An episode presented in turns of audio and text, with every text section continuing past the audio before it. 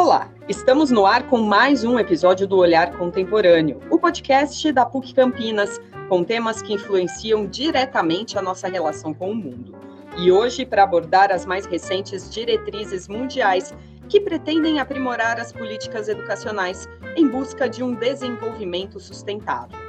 Esta produção faz parte das ações da PUC Campinas na 20 Semana Nacional de Ciência e Tecnologia. E este ano tem como tema Ciências Básicas para o Desenvolvimento Sustentável. O objetivo da semana é gerar experiências e contato com atividades das ciências básicas aos professores e estudantes do ensino fundamental 2 e ensino médio. Vamos abordar especificamente o Pacto Educativo Global e os Objetivos de Desenvolvimento Sustentável.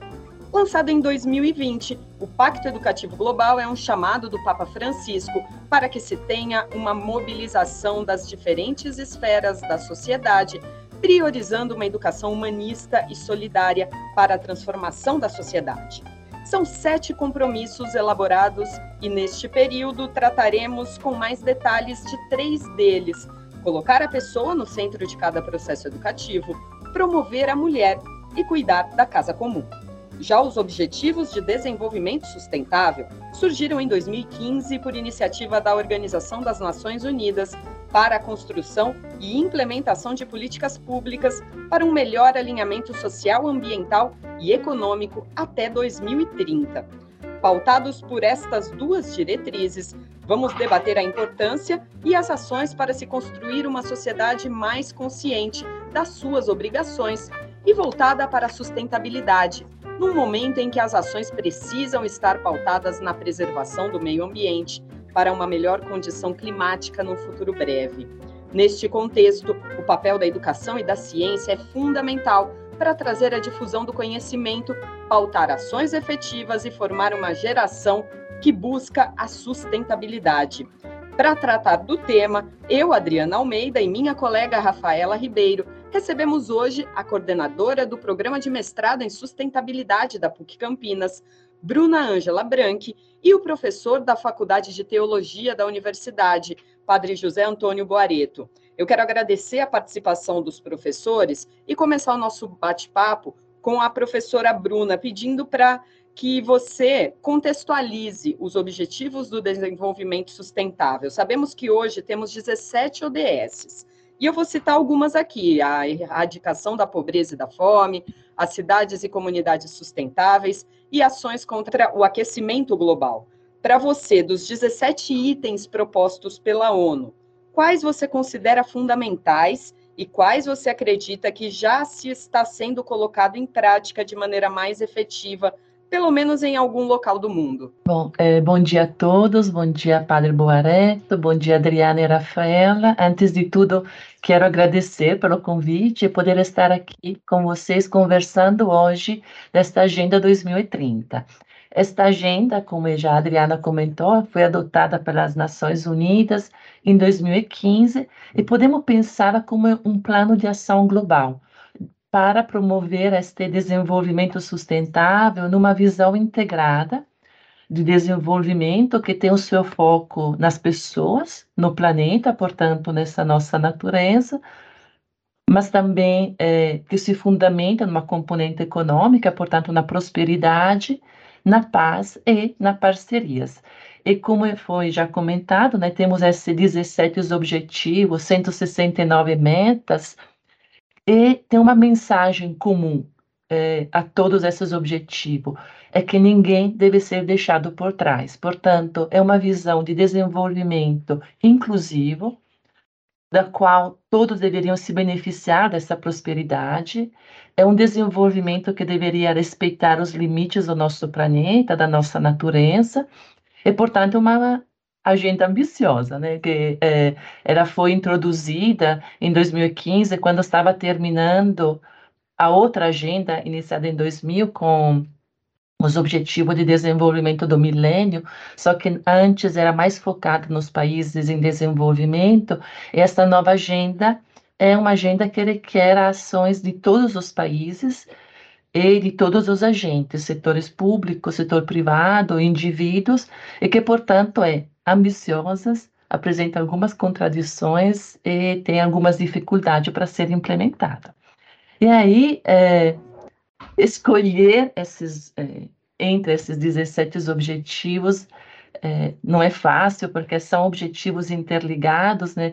Mas aí é, acho que uma possibilidade, seguindo um pouco também as orientações dos últimos relatórios das Nações Unidas, poderíamos, assim, é, acho que um objetivo fundamental é o primeiro, isso de erradicar, de erradicar a fome e a pobreza. A nossa sociedade tem condições para promover e prover comida e condições dignas para todos. O importante é entender é, se essa sociedade tem este compromisso, na verdade.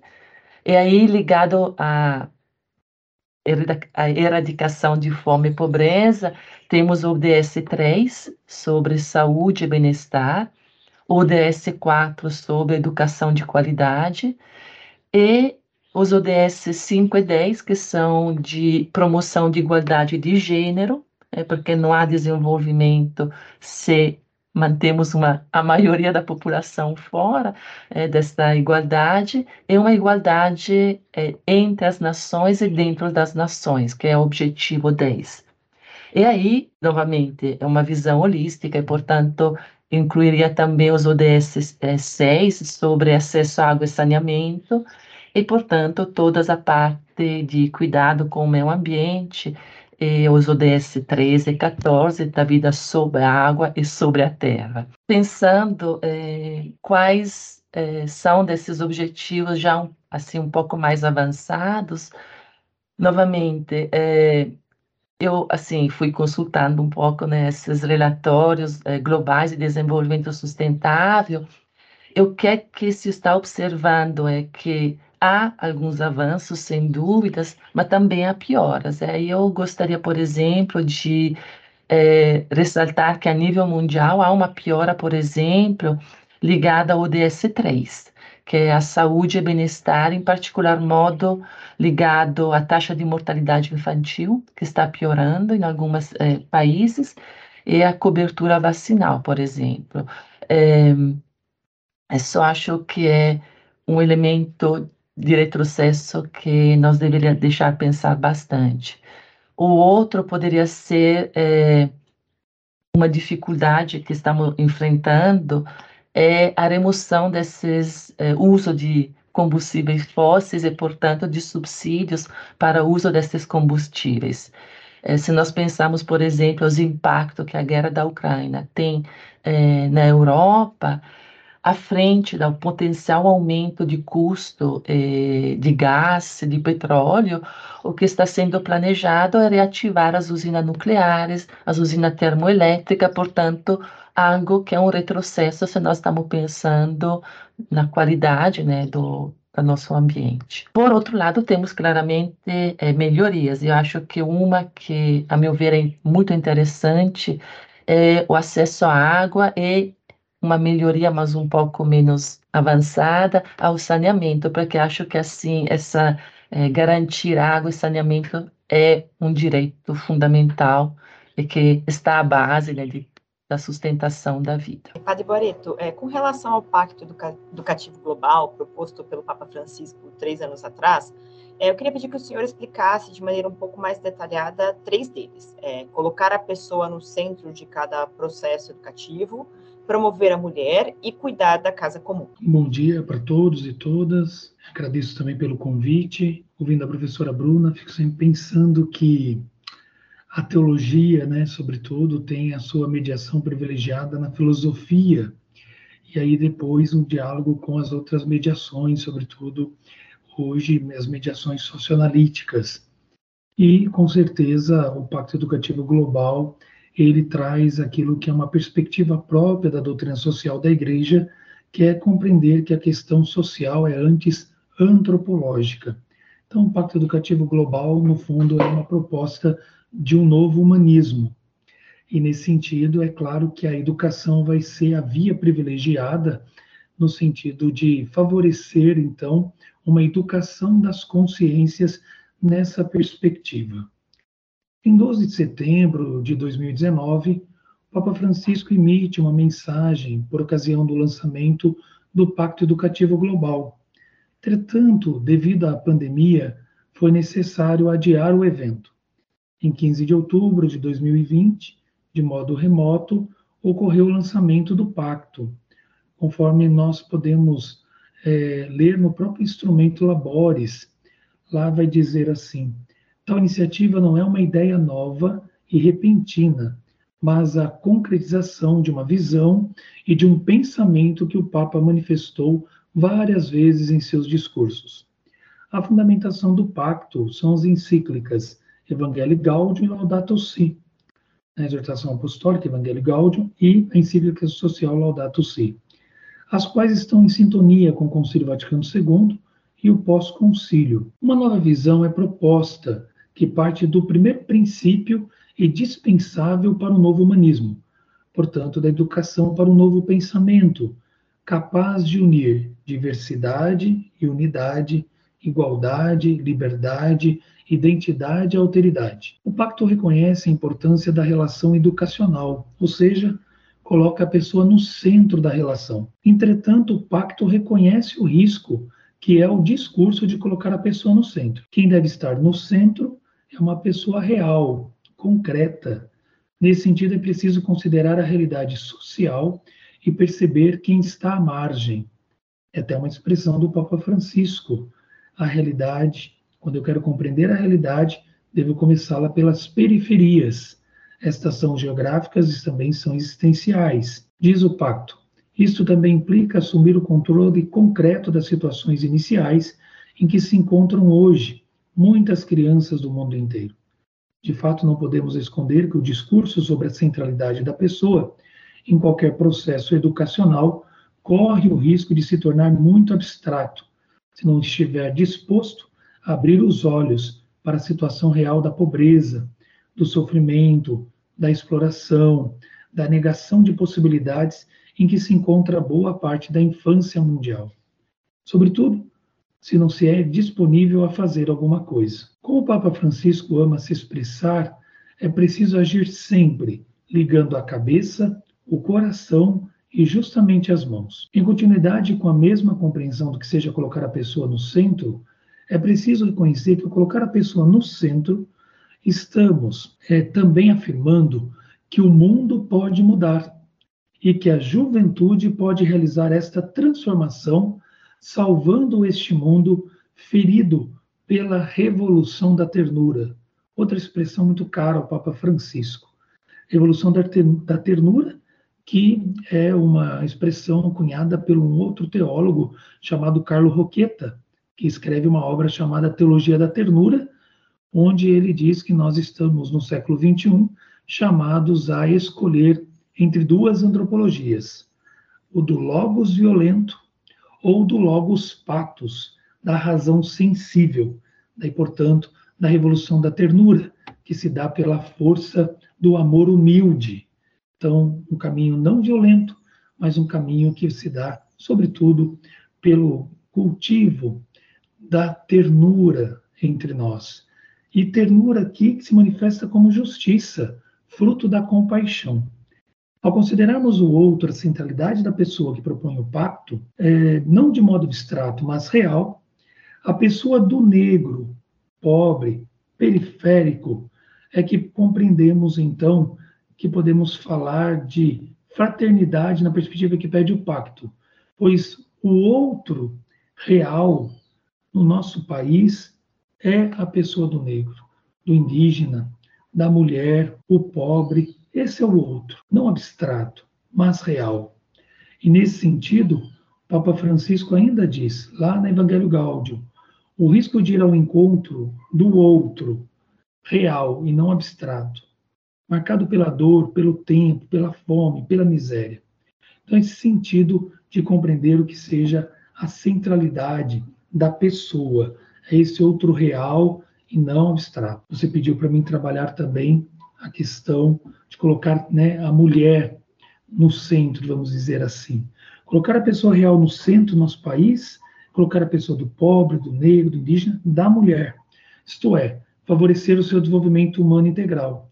Nesse sentido, assumir o pacto nesse compromisso de colocar a mulher no centro é o esforço que nós devemos fazer para superar a desigualdade de gênero, que continua muito presente em nosso país, em toda a realidade do globo.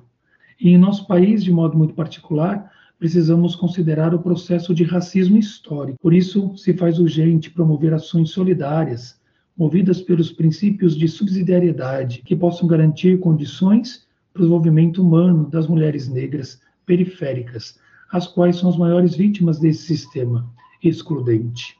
Segundo o levantamento do Centro de Estudo das Relações de Trabalho e Desigualdades, no ano 2022, 41,5% das mulheres negras estavam subutilizadas no mercado de trabalho. Significa pessoas desocupadas ou subocupadas por insuficiência de horas trabalhadas e a força de trabalho potencial.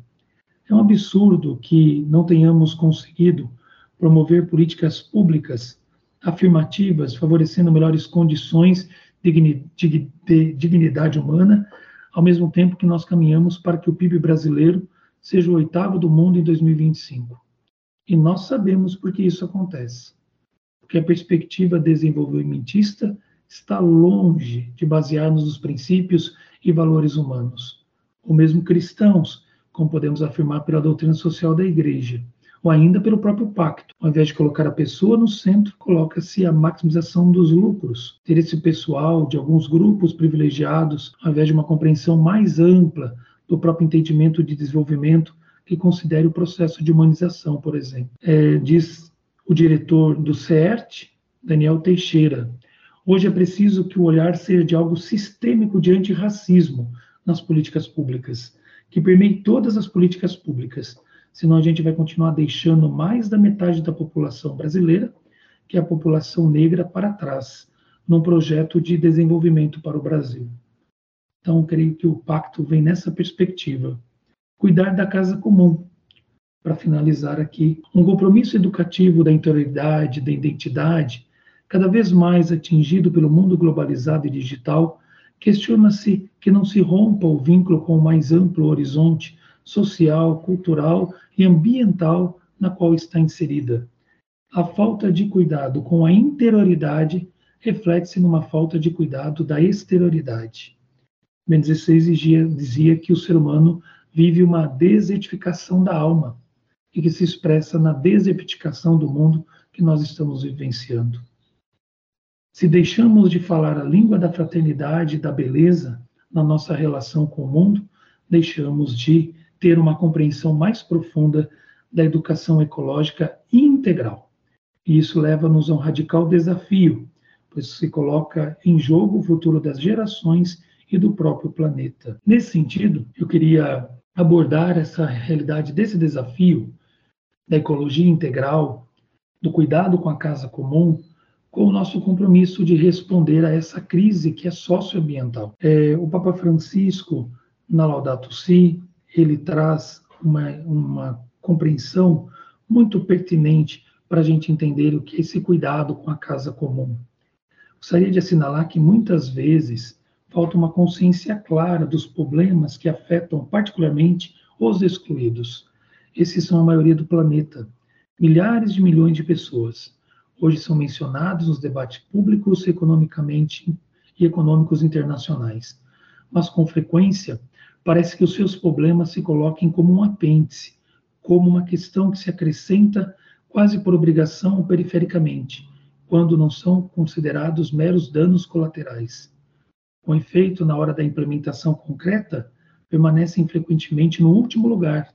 Isso deve-se, em parte, ao fato de que muitos profissionais, formadores de opinião, meios de comunicação, centros do poder estão localizados longe deles, em áreas urbanas isoladas, sem ter contato direto com os seus problemas.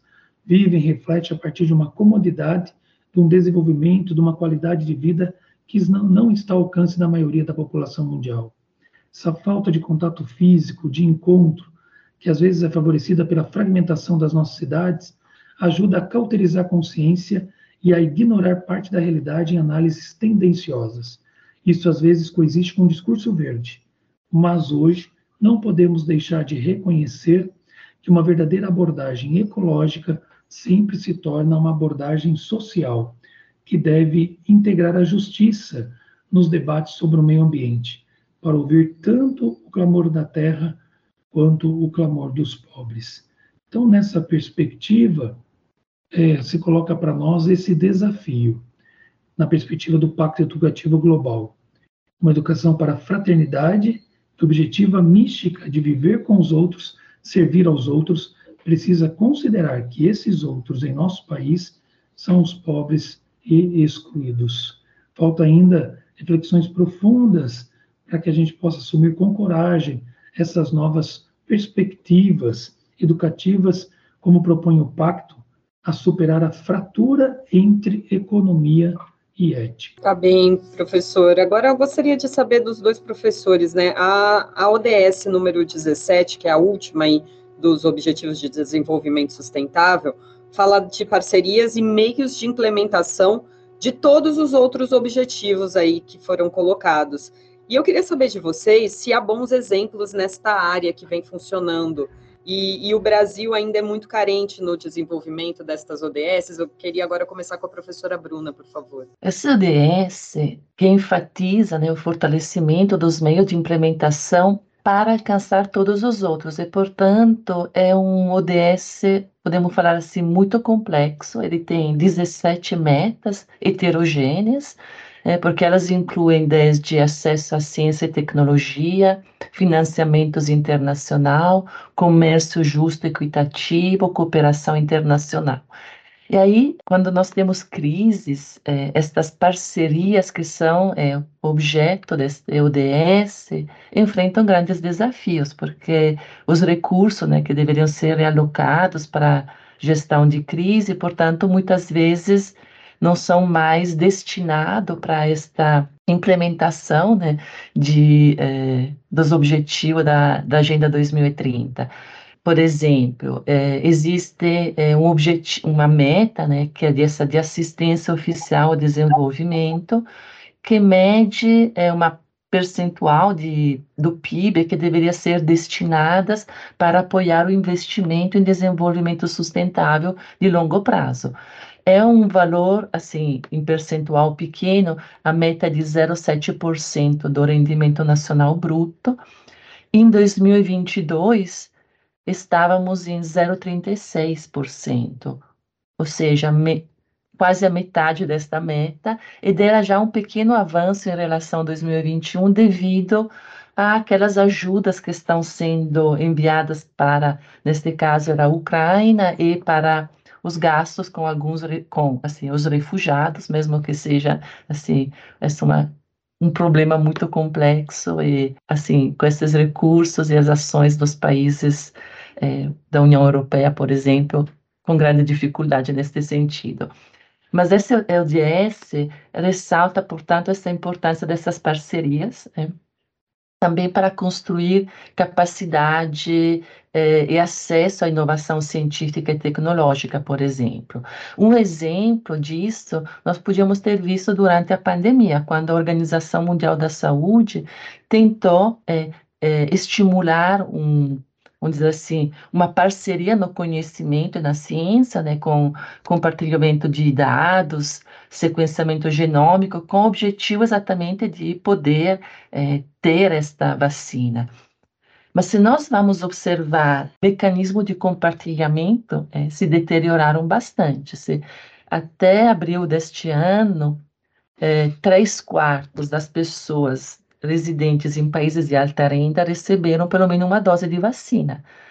É, nos países de baixa renda, só nós temos um terço, portanto, temos uma, assim, uma defasagem muito grande entre os países. Passando no caso do Brasil, aí é, o quadro acho assim que apresenta assim muitos desafios ainda. Por exemplo, é, ter a meta 1 deste objetivo, que é de fortalecer a mobilização de recursos para melhorar a capacidade, por exemplo, de arrecadar, arrecadação de impostos. O Brasil está progredindo lentamente neste sentido, né? e ainda mais está adotando, né, adotou uma política de contenção de gastos, que impactou muito nos gastos para a saúde e educação. E isso vai afetar negativamente os ODS ligados à saúde e educação, dois ou três. Ou, por exemplo, uma outra meta que era de mobilizar recursos financeiros para os países em desenvolvimento. O Brasil, devido, por exemplo, à sua política ambiental eh, negacionista, estamos falando né, do relatório de 2023, ligados, portanto, ao ano de 2022 e anteriores, esse negacionismo, esta visão é, peculiar do cuidado com o meio ambiente, fez, fez sim que fundos que eram destinados, por exemplo, para a Amazônia, nunca foram, é, nunca chegaram ao Brasil. E, portanto, isso teve esses impactos é, negativos para a implementação de outros objetivos. Ou, por sua vez, o Brasil poderia desenvolver, deveria desenvolver uma política de apoio a outros países de desenvolvimento, mas é ainda incipiente. Temos alguns recursos para a cooperação sul-sul, para a transferência de tecnologia na gestão de recursos hídricos com países da América Latina e da África, mas eh, os recursos destinados eh, a essas políticas são bastante limitados. E, eh, como eu falei, depois eu vou deixar o professor eh, Boareto conversar, mas eh, uma das metas desse 17 objetivo é facilitar o acesso à tecnologia global. E o indicador que está sendo usado é um indicador relativamente simples, é o acesso à internet. No Brasil, em 2022, ainda 36 milhões de brasileiros não tinham acesso à internet. E desses 36 milhões, mais da metade, 58%, se autodeclaravam negros. Ou seja, temos aqui um grande desafio é, para a nossa sociedade. Se nós depois pensamos que somente 20% das residências têm acesso à banda larga, né, e a qualidade deste acesso varia muito dependendo da infraestrutura e, portanto, está estritamente ligado à renda dessas famílias, nós temos uma divisão interna ao país que é profunda, e se nós pensamos que estamos saindo, que acabamos de sair de uma pandemia, onde os nossos alunos tiveram que suspender as aulas presenciais e tiveram que passar as aulas remotas, estas carências impactaram é, negativamente neste é, no quadro né, de garantir um acesso à educação para todos. Portanto, temos muitos desafios e o Brasil tem muitos desafios à frente nesse sentido. Entendendo que o objetivo 17 fala dessa possibilidade de parcerias, eu diria que no Pacto Educativo Global isso se apresenta como a possibilidade de constituir uma vila da educação. O Francisco usa essa expressão, que é uma rede de apoio em prol da ação educativa. É, acredito que é, essa perspectiva, que no fundo é de propor um novo humanismo, por meio de uma nova perspectiva antropológica, que é a ecologia integral, é, traz esse, vamos dizer, paradigma é, fundamental, que é a categoria fundamental do Pacto Educativo Global, que é a, a temática é, que está colocada na, na, no sentido da fraternidade. E esse esforço de criar o que o Papa chama de uma vila de educação é, não vai acontecer e não será possível é, sem o esforço de todos. E aqui eu, eu, vejo o quanto que a perspectiva do pacto ela está muito dentro de um compromisso que se insere dentro daquilo que nós chamamos das virtudes teológicas é, acima de tudo, o pacto ele propicia uma esperança. Ele é uma esperança. Ele está dentro de uma virtude da esperança.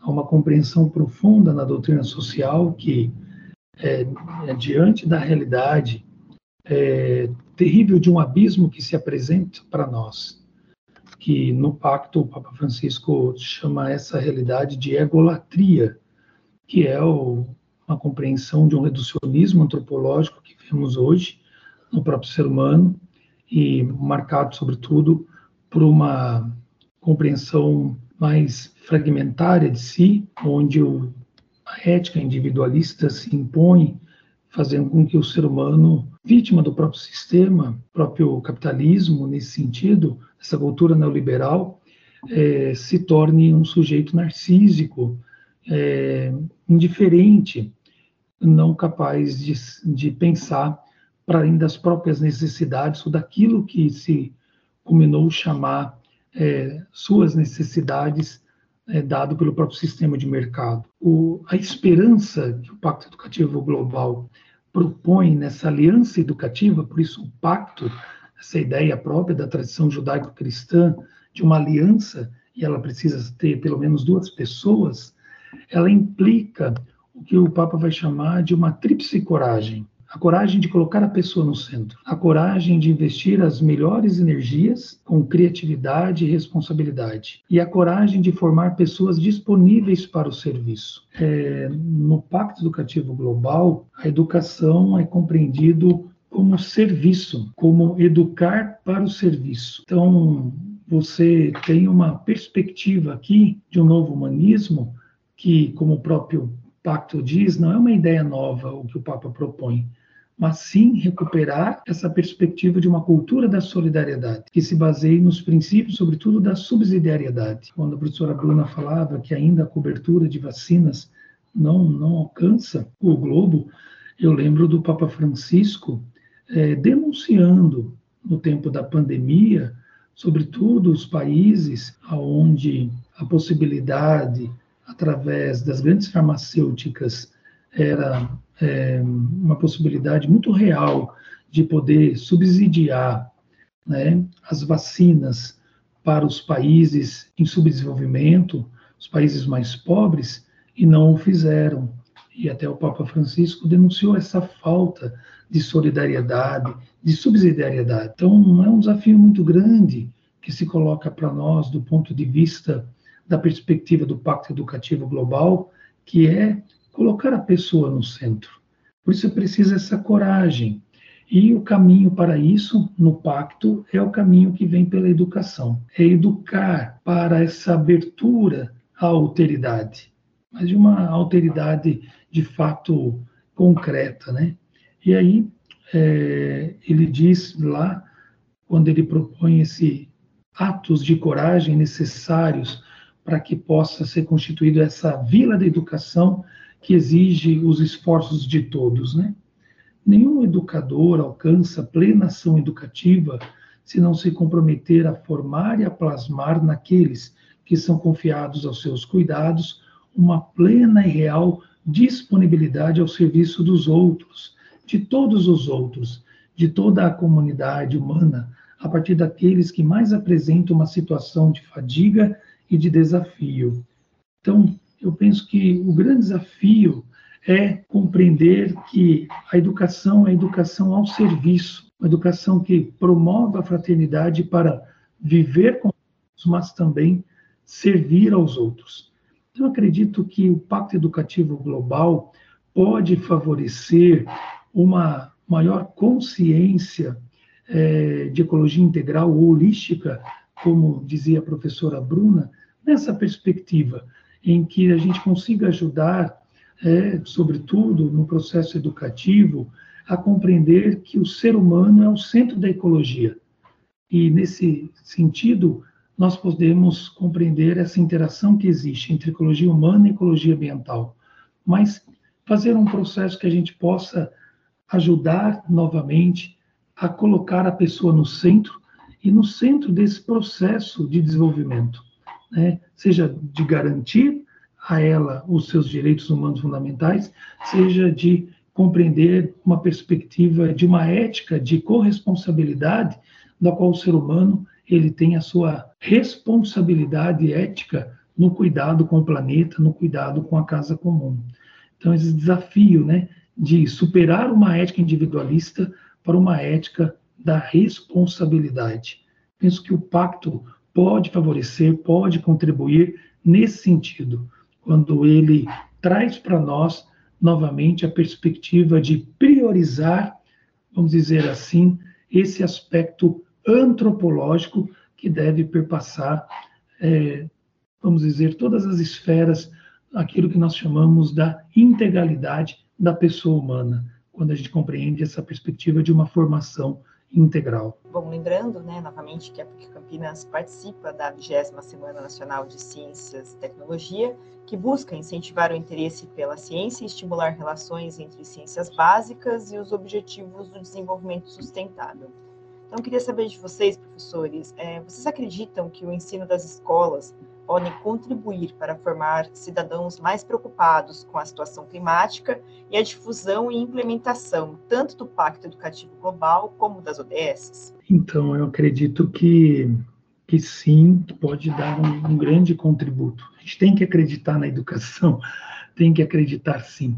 E eu penso que essa reflexão sobre a importância da gente trazer, vamos dizer, uma relação do pacto com a, a ciência e tecnologia me faz lembrar uma reflexão do Papa Emérito Bento XVI, quando ele dizia da importância, e isso está até no, na própria missão da universidade, está no próprio, eu diria até, brasão da própria PUC aqui, né?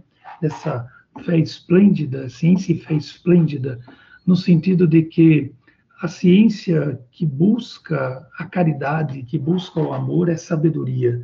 Então, eu diria que a gente precisa, é, nesse tempo, a coragem de colocar a pessoa no centro, essa abertura para o outro como fundamento é, do pacto, e que, sobretudo para nós, de forma real e concreta, se dá na pessoa ou na população negra, pensando enquanto nós temos uma consciência é, do fenômeno histórico social do racismo em nosso país, é, se dá nessa perspectiva de sabedoria. Acho que precisamos ver como é que conseguimos fazer com que a ciência se torne sabedoria. A ciência possa, de fato, é, buscar essa perspectiva antropológica, colocar a pessoa no centro, ou seja, toda a ciência e tecnologia a serviço da pessoa humana, serviço desse desenvolvimento humano.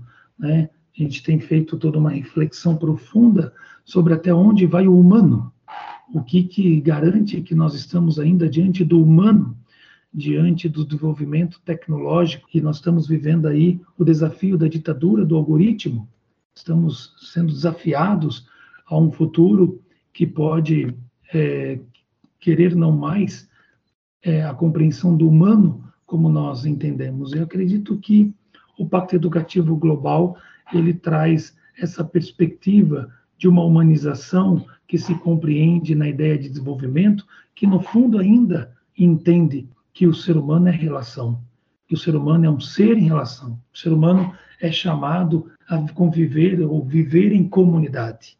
Que, portanto, o ser humano é chamado a desenvolver-se pela solidariedade, por uma cultura de solidariedade, por uma cultura da paz. Então, é, volta essa questão dessa coragem, né? Dessa coragem da gente poder acreditar que através da educação podemos sim formar para um novo humanismo. Então, eu acredito muito nessa perspectiva da gente trazer esses elementos antropológicos que estão presentes no pacto como uma proposta de demonstrar que a ciência que busca é, somente a própria ciência, ela corre o risco do cientificismo, é o que dizia bem XVI, mas a ciência que busca o amor, nesse sentido de busca a compreensão do desenvolvimento, colocando a pessoa no centro, né, colocando essa ética da vida em primeiro lugar, com certeza ela se torna sabedoria, com certeza ela se torna essa cultura da solidariedade que promove, sobretudo, o desenvolvimento humano integral. Um pouco isso que tenho para dizer sobre a importância do pacto nessa relação com ciência e tecnologia. Eu concordo com o que o padre Boarecto comentou, no sentido que, sem dúvida, a, a formação né, escolar, que é o local privilegiado, tem é, esta capacidade, este dever de contribuir na formação de cidadãos. E, portanto, nesta visão integral, que está presente no Pacto Educativo e também está é, por trás né, dos, é, da Agenda 2030 dos ODS, mostrar exatamente e ajudar, eu acho, na formação é, dos nossos jovens em todos os níveis, a importância da contribuição, né, voltando ao, à Semana Nacional de Ciência e Tecnologia, desta importância das relações entre as ciências básicas e o desenvolvimento sustentável. É, na nossa sociedade, nós sempre é, olhamos ao crescimento, ao desenvolvimento, como se beneficiando das inovações tecnológicas, ou seja, temos problemas, mas com base na tecnologia, nas inovações, nós conseguimos superá-los. Estou pensando, por exemplo, a Revolução Verde dos anos 70, quando a utilização intensiva de que, produto, produtos químicos na produção agrícola atendeu é, uma demanda que era de preocupação, né, de eh, escassez de recursos para alimentação efetivamente, graças à, inovação científica, nós tivemos melhorias, é, estamos falando assim em termos médios, né, porque as desigualdades continuam, mas temos a potencialidade nesse sentido de melhorar a, a, a disponibilidade, por exemplo, de produtos agrícolas e, portanto, de alimentação. Mas com o conhecimento que nós temos agora, temos que tomar um cuidado diferente no uso, por exemplo, de agrotóxicos na, no, processo no processo agrícola, ou de sementes é, transgênicas, ou de sementes que estão assim consideradas hoje em dia não mais como bem da natureza, né, mas como quase produtos econômicos com uma patente que deve ser é, paga para poder ser usada. Portanto, acho que uma grande contribuição do ensino da ciência nas escolas é exatamente nisso, de mostrar aos alunos né, um olhar primeiro crítico do desenvolvimento sustentável e de como podemos ligar este conhecimento científico aos ODS. Existem inúmeros objetivos né, de desenvolvimento sustentável que estão estritamente ligados com a ciência básica, saúde, acesso à água eh, e saneamento, energia limpa e acessível para todos, todas as ações climáticas e de promoção né, do, dos nossa é, vida na Terra e sobre a água. Portanto, acho que esse é um grande desafio que as, as escolas têm, mas acho que temos é, condições, é, tanto na preparação né, dos professores, no compromisso dos professores e na transmissão dessas informações e desta é, compromisso aos nossos estudante, de modo que sejam agentes ativos, né? que criem uma consciência de, da potencialidade deles, tanto quanto estudante, como futuros profissionais e como cidadão. E podemos, assim, ter alguma, assim, eu acho, assim, confiança nisso, porque temos é, esses movimentos de jovens que são é, inconformados com esse descuido com o meio ambiente, com essa desigualdade, e do campo, vamos dizer assim, mais empresarial, pesquisas mostram como é,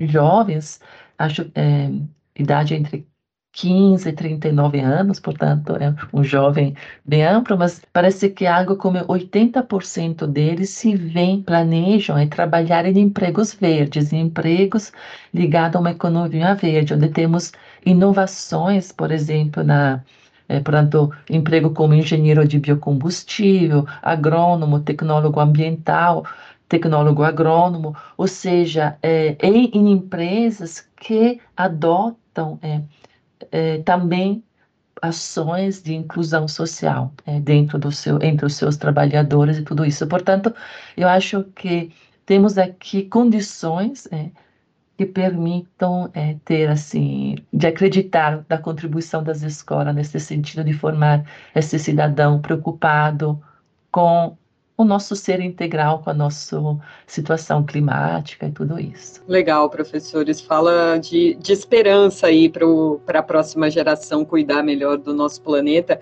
Eu queria tratar da outra ponta da responsabilidade aí por um mundo mais sustentável, porque no dia 4 de outubro o Papa Francisco aproveitou a comemoração a São Francisco de Assis, santo protetor dos animais, para chamar atenção para a crise climática e reforçou o compromisso de se cuidar da casa comum ou seja, o planeta Terra. Agora, professora Bruna, de uma maneira geral, você acredita que estas ações constantes do Papa Francisco podem realmente gerar desconforto de grandes empresas, corporações e até dos governos na busca por esse desenvolvimento sustentável? É, eu acho que podem e que devem gerar desconforto. Acho que eles devem gerar desconforto. É quando o Papa, né, nesse 4 é, de outubro, reforçou a mensagem da Laudato Si com a encíclica Laudate Deum sobre a crise climática. Como o padre Boareto comentou, é, o que ele declara na encíclica é que esta mudança climática prejudicará cada vez mais as nossas famílias, nossas vidas, em termos de saúde, mas também em termos de emprego, acesso aos recursos, é, migrações, e, portanto, esta que é uma cri crise climática, na verdade, é um problema social global, que está estritamente ligado à, nossa, à, dignidade, à dignidade da vida humana. E, ainda mais, como o Papa escreve, vão recair sobre as pessoas mais vulneráveis. Pode ser que, em termos econômicos, é, imediato, é, empresas, grandes corporações acham que conseguem é, se é, não está tão influenciada nisso. Mas existe, é, mesmo assim, pensando né, numa empresa, numa corporação cujo objetivo é o lucro. Isso nós temos que estar cientes. É. Mas dentro dessas corporações, essas mudanças climáticas, por exemplo, modificam, querendo ou não, a cadeia de produção e, portanto, elas também devem ser se sentir é, envolvida nisso. É uma mensagem do Papa, né, que é uma mensagem contundente contra essa nossa visão econômica da vida, né, onde temos que maximizar o lucro, minimizar o curso, tudo deve ser uma sorte de racionalidade que justifica é, através assim de uso é, desses recursos naturais, deixando quase de lado essa preocupação é, com a casa comum eu acho que está eh, começando, né? Falo minimamente, mas está começando a estar presente também em algumas discussões dentro do ambiente das grandes corporações.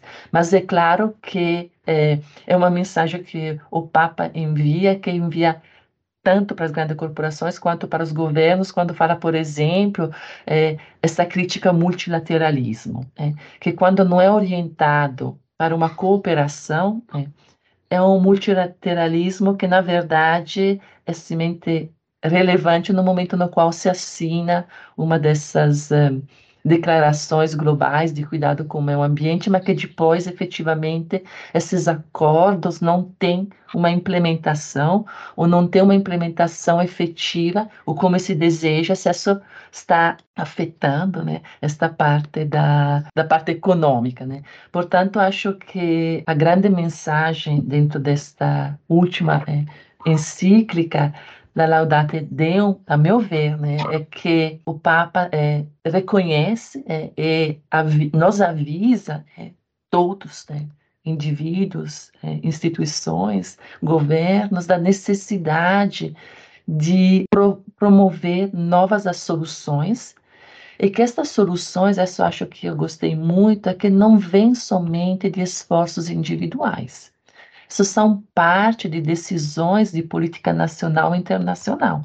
E esta deve ser o incômodo que eh, os países, os governos deveriam ter quando vão falar de desenvolvimento sustentável, que são assim chamados, né, tanto, é, vamos a, dentro da, das Nações Unidas, né, para é, a Agenda 2030, é ressaltado na Laudato Si e na encíclica Laudato Deum, é, nesse compromisso e nesta ação efetiva da, é, das instituições públicas e privadas para o desenvolvimento sustentável. Professores, é, a gente já comentou um pouquinho né, sobre a importância, então, né, dessa nova geração participar ativamente né, desse esse Pacto Educativo Global, né? Então, eu queria que vocês falassem um pouquinho que mensagem vocês deixariam, né, para essas pequenas gerações aí, que elas possam reverter talvez o que a gente está vivendo, não só né, a, a, nova geração, mas também os educadores, né? Vocês como pesquisadores, né, educadores, que mensagens vocês deixariam para que a gente possa reverter essa situação? Olhando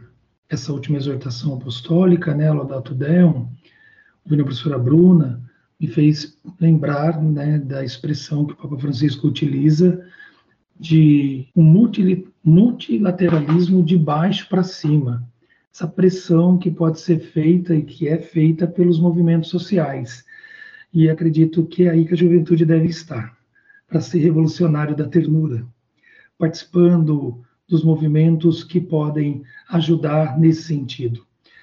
O próprio de Castério, né, para o desenvolvimento humano integral, tem o movimento Laudato Si, tem a plataforma de ação Laudato Si, até nós estamos, a PUC está nessa plataforma, e são, são espaços, são redes internacionais, a professora Bruna falava também hoje é, desses movimentos que acontecem via internet, sobretudo, e ali a gente está conectado com o mundo inteiro, atuando nessa perspectiva de um multilateralismo de baixo para cima, vamos dizer assim, né? que é fazendo essa pressão. É, no, no, no, próprio, na própria exortação apostólica, o Papa vai falar sobre isso. Também é, ele comenta naquela perspectiva de que a professora Bruna tocou, que só vai haver uma mudança real se as decisões políticas internacionais levarem em consideração essa situação de colocar a pessoa no centro, colocar a família no centro, colocar novamente a humanidade no centro, repensar a própria perspectiva econômica, né, não como finalidade do bem-estar social, mas sim como meio. E, de fato, o Papa olha para a COP28 e ali ele traz a perspectiva antropológica que a gente tem falado aqui sobre o pacto. Se ainda há no ser humano uma perspectiva transcendente, ele usa essa ideia, usa essa compreensão, ou seja, que é capaz de transcender para além de uma compreensão imanente, materialista, mas tem uma perspectiva né, maior, mais ampla em si mesmo, e ele tem, do ponto de vista da própria teologia, mas que pode estar atrofiado ali, pode estar atrofiado. É aquela ideia da desertificação interior. A água não está mais correndo ali. Tanto é que no tempo da criação, que a gente acabou de vivenciar, o tema foi um poderoso rio, que é essa compreensão de que, novamente, o ser humano perceba que ele precisa encontrar essa água que jorra, essa fonte que jorra. Para nós cristãos é o Cristo, essa fonte de vida. Precisa encontrar novamente essa água, esse poderoso rio que inunda esse deserto que ele está se tornando, para que ele possa, onde a água chegar, gerar vida. Então, é, essa mensagem que deixo, né, no sentido de a gente possa novamente compreender o sentido profundo de cuidar da nossa interioridade, para que a gente possa cuidar da exterioridade. Tudo está integrado, tudo está ligado, interconectado, né, como diz o Papa Francisco. E eu creio que a gente precisa novamente é, recuperar esse sentido profundo de ir à fonte, transbordar, encher-se desse amor, dessa caridade, né? encher-se dessa ternura, fazer essa experiência profunda de se sentir abraçado por essa ternura, ser capaz, como diz o Carlos Roqueta, de novamente se maravilhar diante da criação. O Francisco fala de recuperar esse olhar que nos faça ser capazes de contemplar a beleza de novo.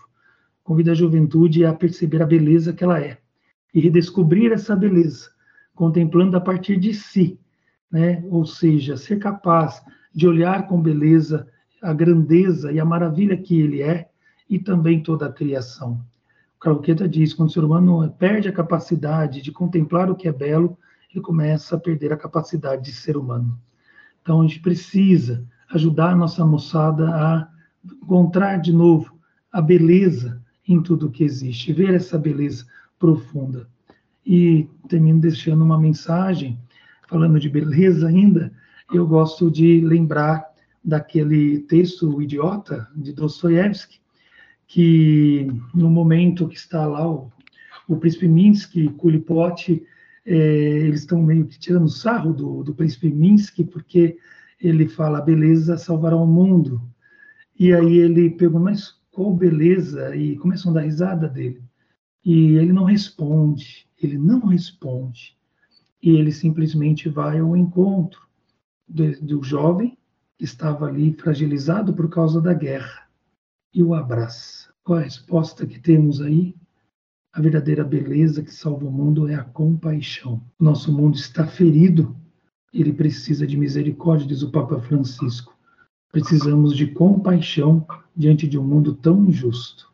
E precisamos então, né, que essa compaixão, essa beleza emane de dentro da juventude. Desejo mesmo que os nossos desertos sejam inundados dessa água, desse rio poderoso que traz vida, que enche de vida, para a gente possa cuidar de nós e cuidar dessa casa comum. Só pensando que o Padre Boareto comentou agora, né, dessa é, visão de ecologia integral, eu gostaria por exemplo, né, de dar aqui como um exemplo, para que esta parte né, de educação para os jovens, e como a Adriana comentou, também a educação dos professores e podemos falar assim dos formadores, né, é extremamente importante. E é, a PUC né, está participando junto com outras instituições e com é, a Pastoral da Ecologia Integral é, aqui do Estado de São Paulo, é, da Confederação Nacional dos Bispos Brasileiros,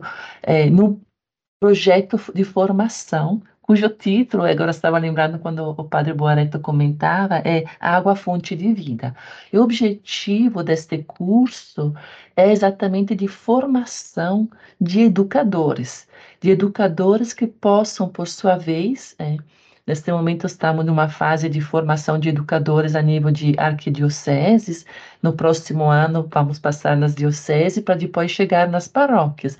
E o objetivo é exatamente isso, de formar é, educar, né, e depois, né, transformar outros e formar outros nesta visão é, integral de ecologia integral, portanto, nesta visão, né, de é, seres humanos num mundo é, onde a natureza é parte é, da nossa vida, portanto, as nossas ações impactam é, no meio ambiente, impactam na vida dos outros, e tudo isso deve ser considerado, e o tema que se está usando para essa discussão é água como fonte de vida considerada, né? Portanto, tanto em termos de recursos, é essencial, mas também de gestão de recursos hídricos.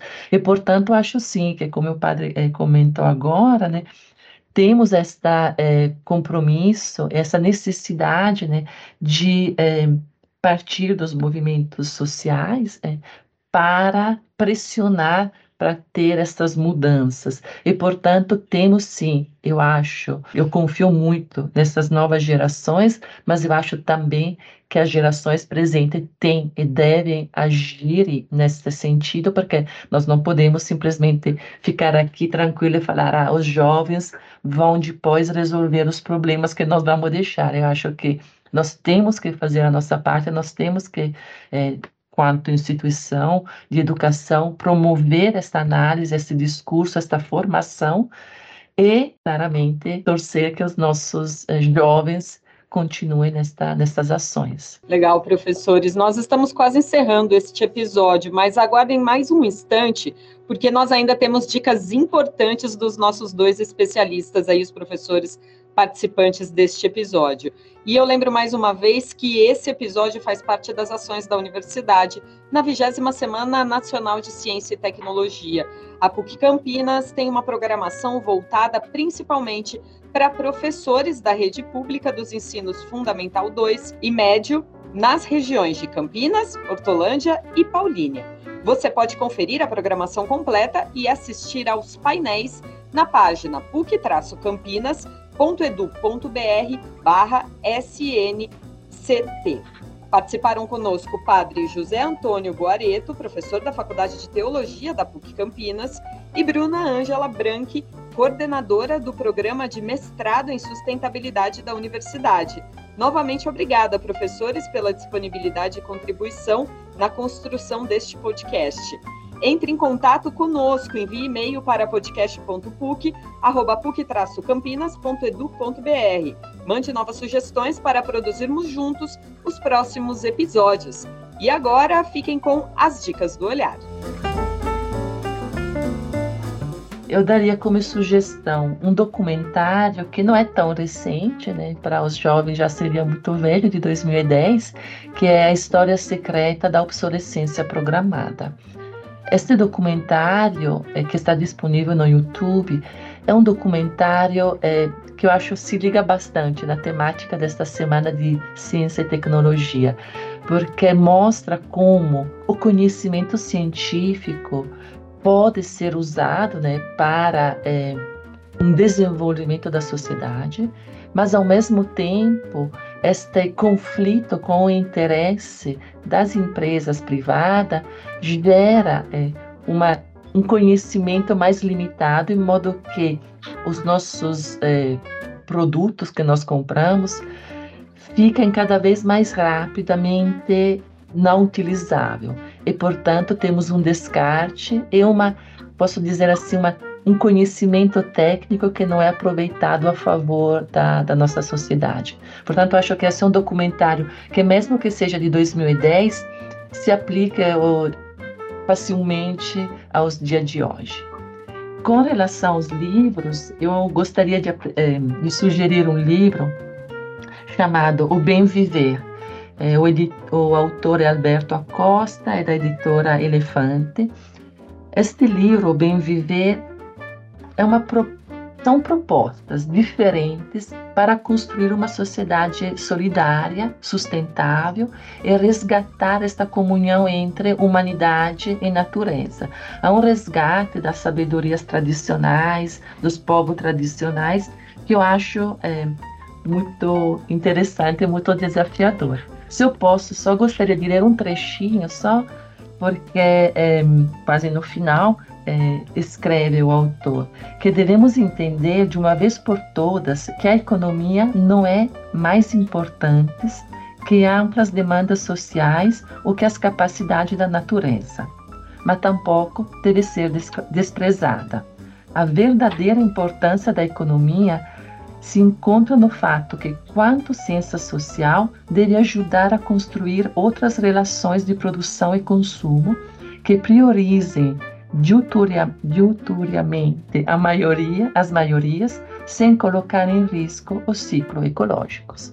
Portanto, acho que esta é, é a minha dica de, de leitura. E depois, para quem não leu ainda, acho que uma leitura seria interessante da Agenda 2030, que é algo a mais do Simples ODS e eu não sei se depois o padre Boareto estaria sugerindo isso, mas eu acho que a leitura da Laudate Deum é uma leitura fundamental e para quem ainda não leu, claramente a Laudate Si, a Laudato Si. A minha dica vai nesse sentido, convidando vocês a assistir o filme A Carta. A Carta é um filme que justamente é, através dele nós compreendemos que o diálogo pede mudança. É uma carta né, é a carta é que o Papa Francisco é, ele endereça a algumas pessoas no mundo todo e isso significa que ele quer ouvir o grito, o clamor dos pobres e da terra, não ser indiferente ao clamor, ao grito dos pobres e da terra. Esse é o sentido profundo que está aí no, no filme A Carta. E então, representantes de vozes, um, um, representantes de vozes da própria natureza, representante de vozes da comunidade indígena, representante de vozes da juventude, de vozes dos pobres, todos se reúnem em Roma para uma conversa com o Papa Francisco. E essa conversa tem como base, sobretudo, todas as discussões que estão na Laudato Si esse cuidado com a casa comum. Então, fica essa dica para assistir esse filme, A Carta. E lembro, né, o Papa Francisco na Fratelli Tutti ele diz: entre a indiferença egoísta e o protesto violento, o diálogo é sempre um caminho possível. Então, a carta é justamente essa perspectiva. O diálogo pede mudança. Importante a cultura do encontro, a cultura do diálogo. E dica de leitura, eu comentava que no Pacto Educativo Global o Papa Francisco fala da revolução da ternura. Então, é um convite, é até um convite a um diálogo, porque é um convite a ler um texto de teologia que chama-se Teologia da Ternura. E lá, até queria também, se puder, ler um trechinho lá né, na, na, no quinto capítulo, quando ele vai trazer a discussão sobre a, a proposta de um projeto de vida, ele vai falar de um projeto de vida. E ele diz: a humanidade está diante de um dilema, logos ou patos. E aí ele diz que a gente deve escolher se queremos ternura ou violência. Qual é a nossa escolha antropológica para o terceiro milênio? E ele fala: Logos, cultura do conflito, da violência, desumanidade, mortes, necrofilia. Estamos vivendo diante de duas antropologias: necrofilia ou biofilia. E biofilia é a cultura da convivência, compaixão, da humanidade, da vida. Eu queria ler esse trechinho onde ele diz assim: A ternura apresenta-se, portanto, como modelo de vida alternativa àquele hoje imperante. Aquele que vive testemunha a ternura, seja o contemplativo ou o poeta, pode inclusive tornar-se uma ameaça para um símile status quo. Com seu ser, amar, adorar, ele é capaz de colocar em crise o critério do eficienticismo, a todo custo, ou a produção em série dos indivíduos, não com os meios humanos, mas com a força do amor humilde, ele manifesta uma opção de ruptura crítica com relação ao modo de conceber a vida baseado somente sobre aquilo que é poderoso e produz um domínio sempre maior. E tal é a revolução da ternura. O logos tecnológico requer ordem, regularidade, balanços preventivos e deve funcionar como relógio suíço. A ternura oferece-se ao contrário como espontaneidade, participação, cordialidade e gratuidade, amor amical e serviço solícito. Nessa, a relação com a alteridade não é sobre ou contra, mas com e para. Não prevalece a luta de poder ou a vontade de domínio, mas a pacificação serena e forte. A ternura não se impõe como luz demasiado deslumbrante, mas como fulgor aureolar, adequado às pessoas e ao seu crescimento, capaz de fazer-se decisão de vida, força interior e transparências de luz sempre nova.